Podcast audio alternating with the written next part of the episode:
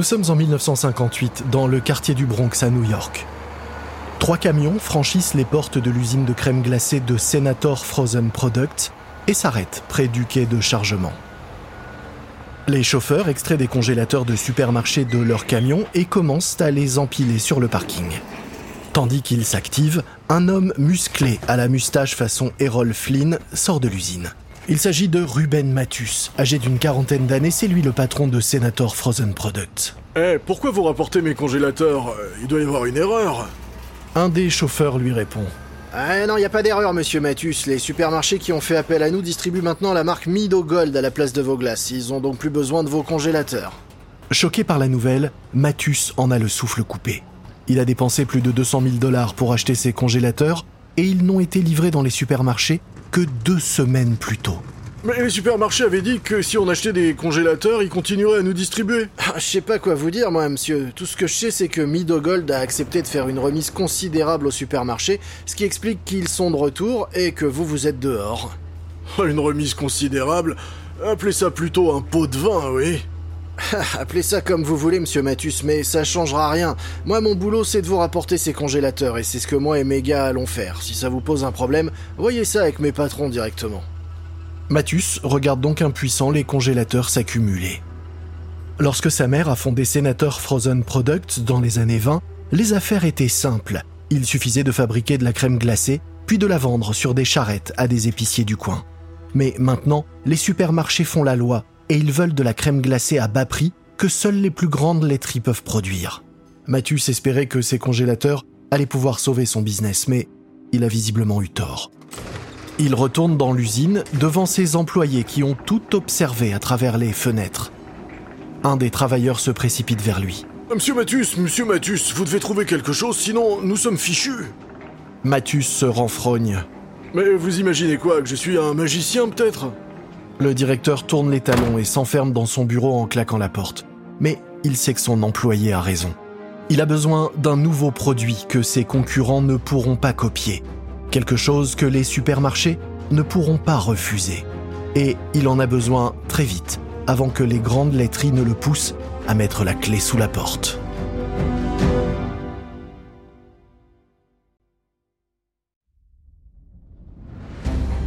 Vous écoutez Guerre de business de Wandery. Je suis Lomic Guillot.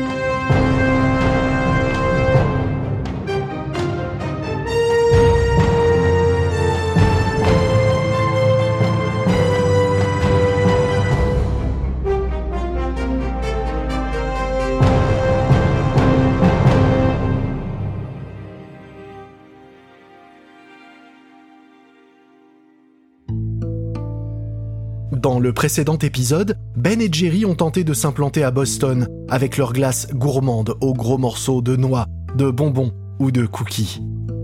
Mais ils se sont attirés les foudres d'Agendas, leader de la crème glacée de luxe, bien décidé à conserver sa couronne. Né juste avant la Première Guerre mondiale dans la ville de Grodno en Biélorussie, Ruben Mathus, créateur d'Agendas, n'a pas eu une jeunesse dorée. Son père est mort au front. À 4 ans, il a survécu en mangeant des déchets. Après la guerre, vint l'oppression communiste et l'antisémitisme croissant. Sa famille a émigré aux États-Unis, s'est installée à Brooklyn où elle a commencé à fabriquer de la crème glacée. Et voici qu'aujourd'hui, Mathus doit de nouveau se battre pour sa survie. Voici le deuxième épisode, la crème de la crème.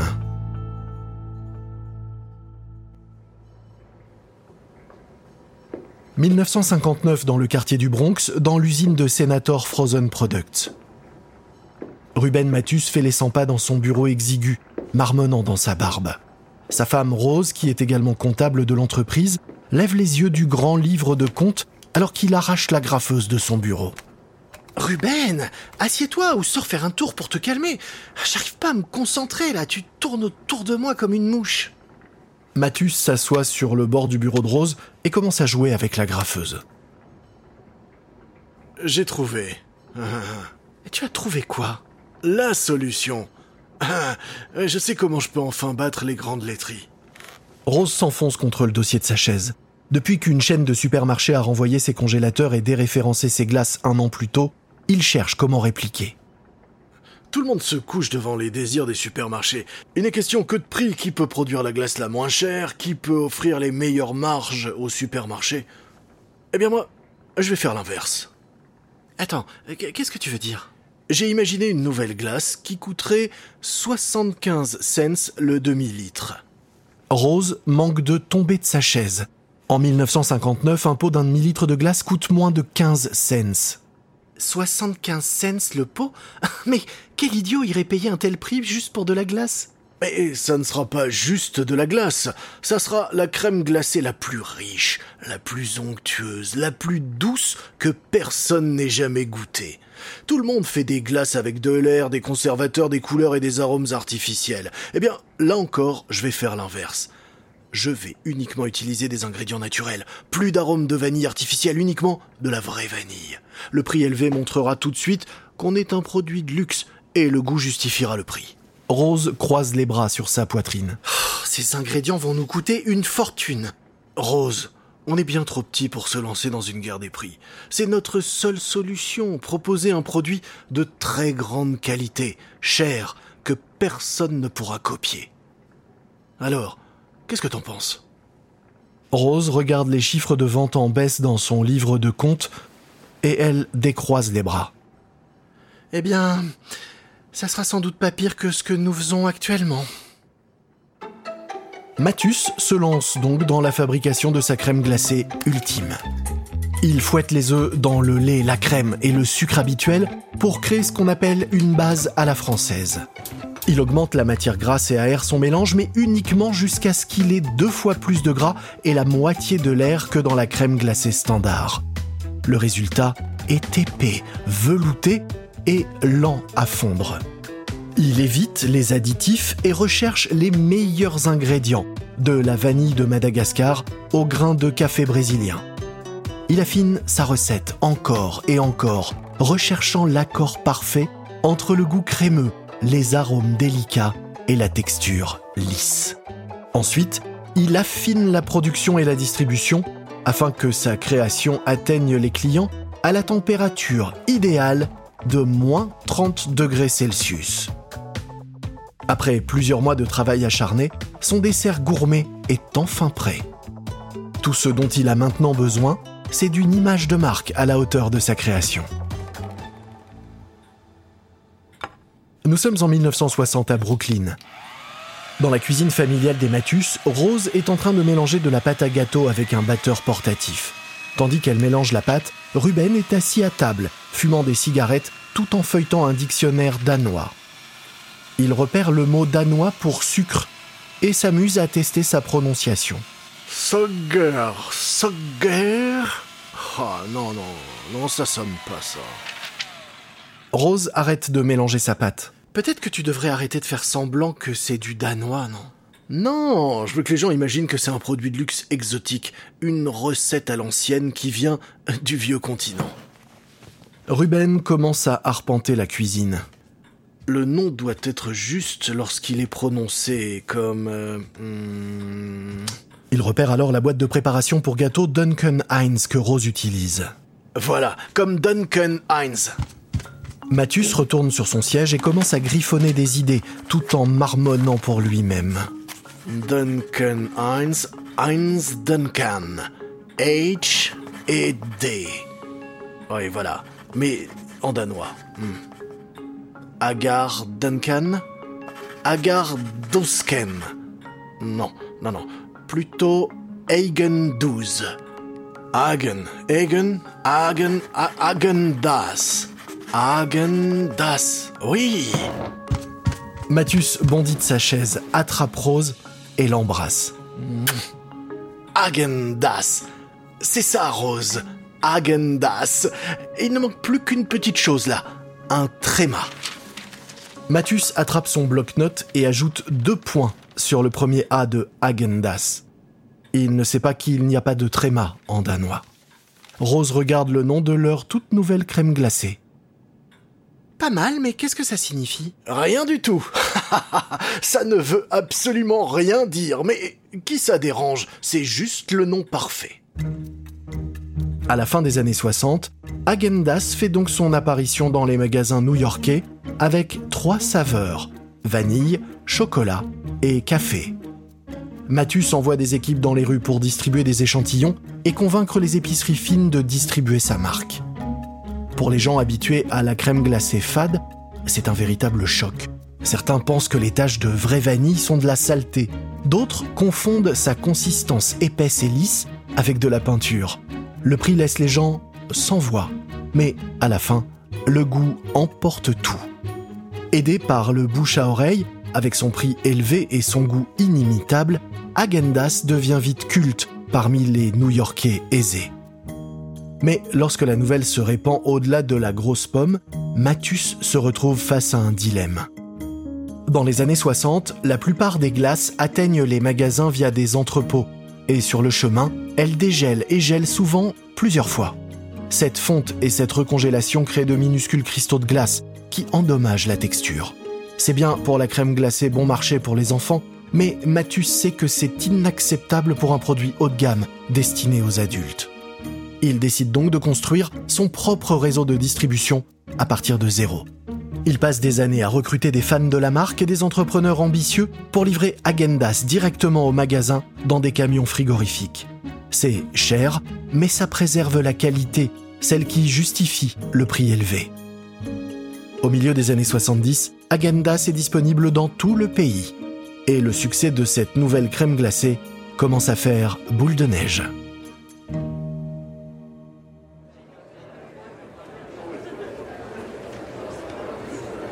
Nous sommes en 1975. À l'occasion d'un salon à New York, le nouveau directeur des ventes de Agendas, Kevin Hurley, tient le stand d'exposition. Il est costaud, avec des cheveux coiffés en arrière. Il ne le sait pas encore, mais il est sur le point de prendre un cours magistral sur la façon dont les fans de la marque parlent d'Agendas. Une femme d'âge moyen vêtue d'une robe verte s'approche. Ah, j'adore Agendas. J'adore, c'est vraiment ah, Eh bien, écoutez, c'est vraiment super. Ah, j'adore, c'est encore meilleur que de faire l'amour avec mon mari. Hurley rougit. À son grand soulagement, une autre femme qui a écouté intervient pour discuter avec la cliente qui n'est pas comblée par son mari. Je suppose que vous savez qui a importé Agendas en Amérique Non. Qui?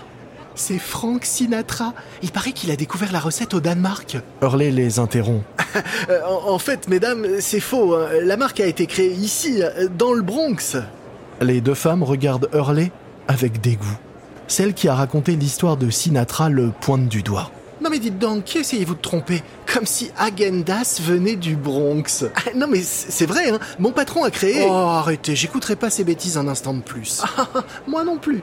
Le Bronx, non mais vous imaginez N'importe quoi. Que je puisse Alors que les femmes quittent le stand, Doris, la fille de Ruben Mathieu, âgée de 33 ans, arrive avec deux tasses de café. Et voici votre café. Oh merci. Vous croirez pas ce qui vient de se passer. Ces femmes ont juré devant moi que Frank Sinatra avait créé Agendas. Je leur ai dit la vérité, mais elles ont refusé de me croire. vous vous habituerez. Les histoires changent, mais les gens deviennent fous de la crème glacée de papa. Hurley réfléchit une seconde. Il sait que Doris a envie de créer sa propre entreprise. Doris, je suis dans le business de la crème glacée depuis des années et j'ai jamais vu des gens aussi obsédés par une marque. Vous devriez ouvrir un magasin à Gendas et vendre de la glace au détail, au cône. Les gens vont se bousculer pour ça. Doris adore l'idée. En novembre 1976, elle ouvre donc le premier glacier Agendas à Brooklyn. Il attire les clients comme le miel attire les mouches. Encouragée par ce succès, elle ouvre une seconde boutique à Manhattan, puis se lance dans l'idée d'utiliser la franchise afin de construire toute une chaîne nationale de glaciers. Mais un obstacle inattendu va surgir juste devant elle. Nous sommes à l'été 1977 dans l'usine Agendas, au sud du Bronx. Dans un bureau, L'attention est à son comble entre Doris et son père, Ruben Mathus. tu es jaloux, papa, parce que jamais tu n'aurais imaginé que mes boutiques allaient fonctionner. Mais je t'ai prouvé que si, et tu ne le supportes pas. Très bien, j'ai eu tort. Mais se développer en franchise, ça veut dire perdre le contrôle.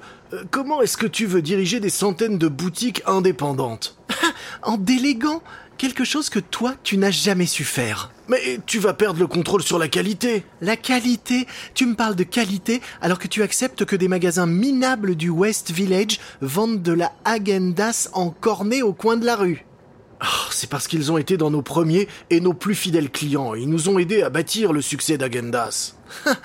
oui, mais ça, c'était avant. Il faut avancer. Agendas est désormais une marque de luxe. Il faut arrêter de les laisser en vendre. Moi, je peux construire une chaîne de boutiques raffinées, qualitatives et qui rapporteront gros. Tu sais déjà quelle quantité de glace j'arrive à vendre.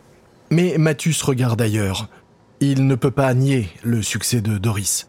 Ces deux magasins new-yorkais vendent 50 000 dollars de Agendas par semaine et augmentent les ventes dans les épiceries voisines. Si elle peut reproduire ce succès au niveau national, alors les ventes de la marque deviendront stratosphériques. Il se retourne vers Doris. Je sais, mais je sais aussi ce que c'est que de gérer une entreprise. Ça te consume, ça prend toute la place dans ta vie. Tu es ma fille. Tu ne devrais pas avoir à travailler comme ta mère et moi. Nous, nous n'avions rien. Pour nous, c'était une question de survie, mais toi, tu n'as pas besoin de faire ça. Eh bien, peut-être que j'ai envie de ça. Tu y as déjà pensé? Depuis que je suis né, la crème glacée coule dans mes veines. C'est l'opportunité pour moi de construire quelque chose, tout comme tu l'as fait toi avec maman. Mathus fixe ses pieds. Il déteste les confrontations et Doris, elle, ne bouge pas. Très bien, eh bien fais comme tu veux. Je ne te ferai pas obstacle. Avec le soutien, même discret, de son père, Doris ouvre rapidement des franchises. Des dizaines de boutiques Agendas surgissent à travers New York et se répandent ensuite dans tout le pays. Et à chaque fois que s'ouvre un glacier, la demande pour Agendas bondit ensuite dans les magasins les ventes atteignent 30 millions de dollars par an et continuent de grimper. Mais ça ne plaît pas à tout le monde. «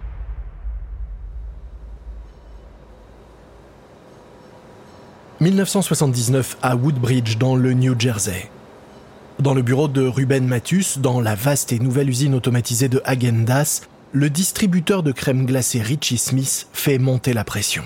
Je veux pouvoir distribuer de la Agenda sans vrac pour que certains de mes revendeurs puissent la vendre en cornet. Vous vendez plus, je vendrai plus, ils vendront plus. Qu'est-ce qui vous pose problème? Mathus se tortille sur sa chaise. Ah, je suis désolé, mais nous avons nos propres magasins de glace maintenant. Nous ne voulons pas approvisionner les concurrents. Le distributeur de 36 ans fronce les sourcils. Tous les magasins qui l'approvisionnent veulent Agendas.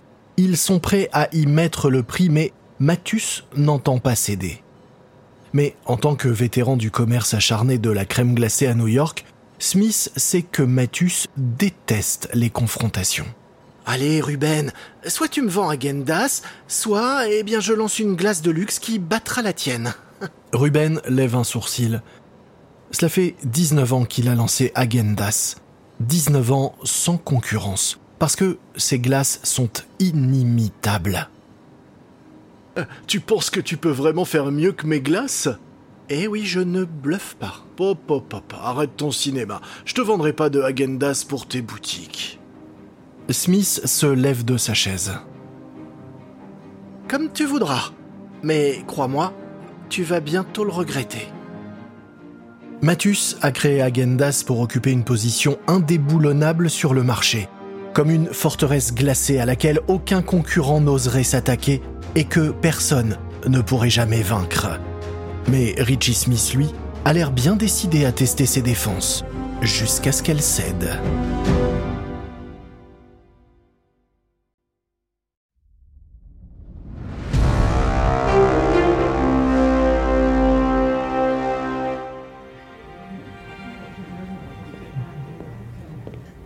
Sommes en 1979 et dans un restaurant de Manhattan, Erhard Sommer regarde la coupe de crème glacée qu'on vient juste de poser devant lui.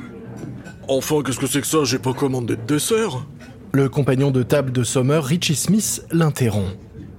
Vous ne l'avez pas fait, mais moi je l'ai fait. Sommer regarde le marchand de glace de New York. Il s'est demandé toute la nuit pourquoi Smith l'avait invité à dîner. Voilà sans doute la raison de cette invitation.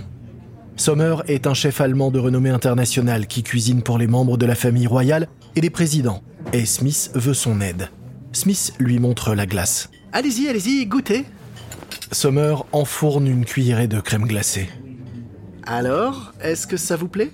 Euh, non, pas vraiment, non. Texture glacée, saveur fade. Je préfère largement Agendas. Ouais, je sais, moi aussi. Personne ne fait une meilleure glace, hein, pas vrai? Oh, moi vous savez, je suis un chef expérimenté, donc euh, si je m'y mettais, je pourrais. Smith sourit à pleines dents. Et est-ce que vous pourriez m'en faire la démonstration? Ensemble, Smith et Sommer vont donc s'attaquer à Agendas et tenter de créer un rival à la hauteur. Comme leur modèle, leur recette contient plus de matière grasse et moins d'air que la crème glacée traditionnelle et utilise des ingrédients entièrement naturels. Smith décide de lui donner aussi un nom à consonance suédoise avec un tréma, Frusen Gladje. La seule vraie différence avec Agendas réside dans le packaging des glaces. Au lieu des pots en carton utilisés par Agendas, Frusen Gladje est vendu dans des récipients ronds en plastique blanc avec un couvercle à vis. En avril 1980, la marque Frusen Gladje est officiellement lancée. En quelques jours, Agendas intente une action en justice, invoquant une concurrence déloyale et exhorte les tribunaux à la bannir des rayons des magasins.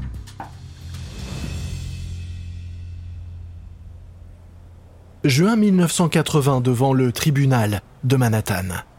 Le juge Kevin Duffy regarde les deux hommes dans sa salle d'audience. Du côté du plaignant se trouve le créateur de Agendas, Ruben Mathus, âgé de 67 ans. À la table de l'accusation se trouve Richie Smith de Fruzen Gladje. Le juge Duffy s'éclaircit la gorge et rend sa décision.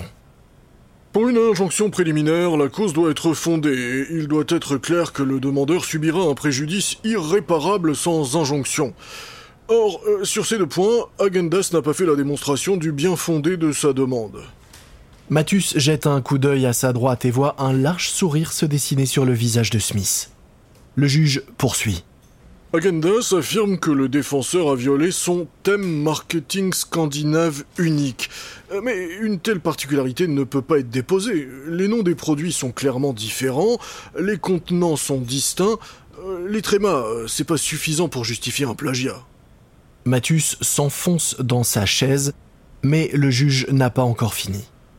Agendas affirme également que Fruzen Gladje cherche à tromper le public en lui faisant croire que sa crème glacée est scandinave. Euh, même si c'est vrai, Agendas donne la même impression aux gens. Donc, si Fruzen Gladje est coupable d'une telle tromperie, eh bien, il s'ensuit que Agendas l'est également. En clair, cette demande d'injonction préliminaire sans fondement est rejetée.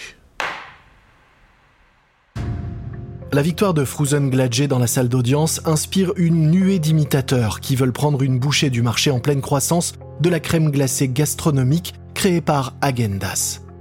Les congélateurs des magasins se remplissent de glaces coûteuses avec de faux noms européens comme Alpenzauber, Perkeno et le Glace de Paris.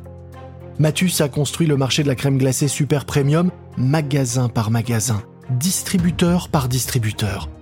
Alors pourquoi devrait-il laisser ses concurrents venir sur ses plates-bandes? Mais les copieurs sont sans foi ni loi. Ils installent des stands de crème glacée devant les boutiques d'Agendas et payent pour être référencés dans les supermarchés.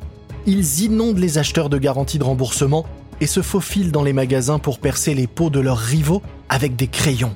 Ils s'incrustent même dans les mêmes camions de livraison que Agendas. Agendas riposte en faisant pression sur ses distributeurs pour qu'ils se débarrassent des marques concurrentes et obtient généralement gain de cause. Car Agendas détient 70% du marché de la crème glacée haut de gamme et personne ne veut risquer de perdre autant de ventes. Mais Mathus va bientôt avoir 70 ans et il sait que gagner cette guerre va nécessiter beaucoup, beaucoup d'argent. Ainsi, en juillet 83, il vend Agendas au conglomérat alimentaire Pillsbury pour 80 millions de dollars. Et les nouveaux propriétaires sont tout aussi déterminés que Mathus à tuer les imitateurs.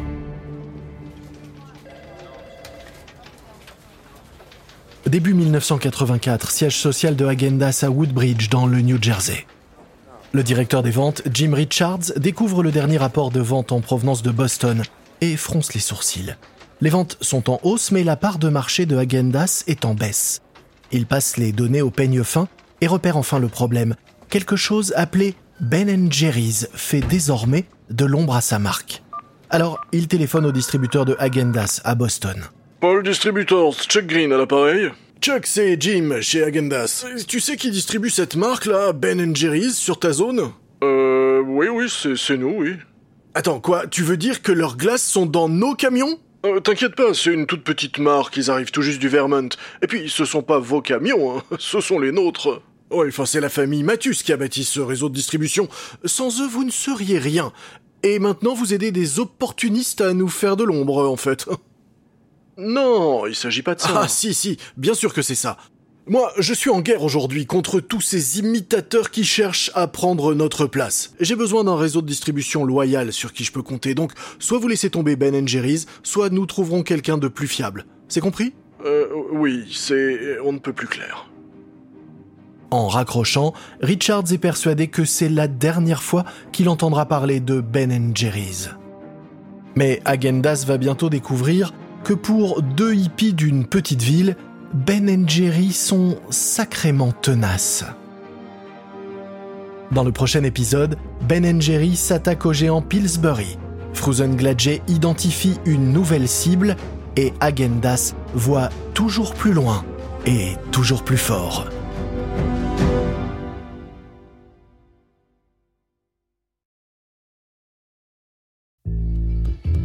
Vous venez d'écouter le deuxième épisode de Guerre de Business, Agendas contre Ben Jerry's de Wandery. Une remarque à propos des dialogues entendus dans cet épisode, il s'agit de reconstitution, mais sachez que ces scènes se basent sur un très sérieux travail de recherche et de documentation. Je suis Lomic Guillot. Ce programme a été enregistré en version originale par David Brown. Tristan Donovan est l'auteur de cet épisode. Karen Lowe est notre productrice et rédactrice en chef. Montage et production sonore par Emily Frost, sound design par Kyle Randall. Notre productrice déléguée est Kate Young, notre producteur Dave Schilling. Coordination de production Emily Kunkel. Nos producteurs exécutifs sont Jessica Radburn, Jenny Lower Beckman et Marshall Lewy pour Wandery.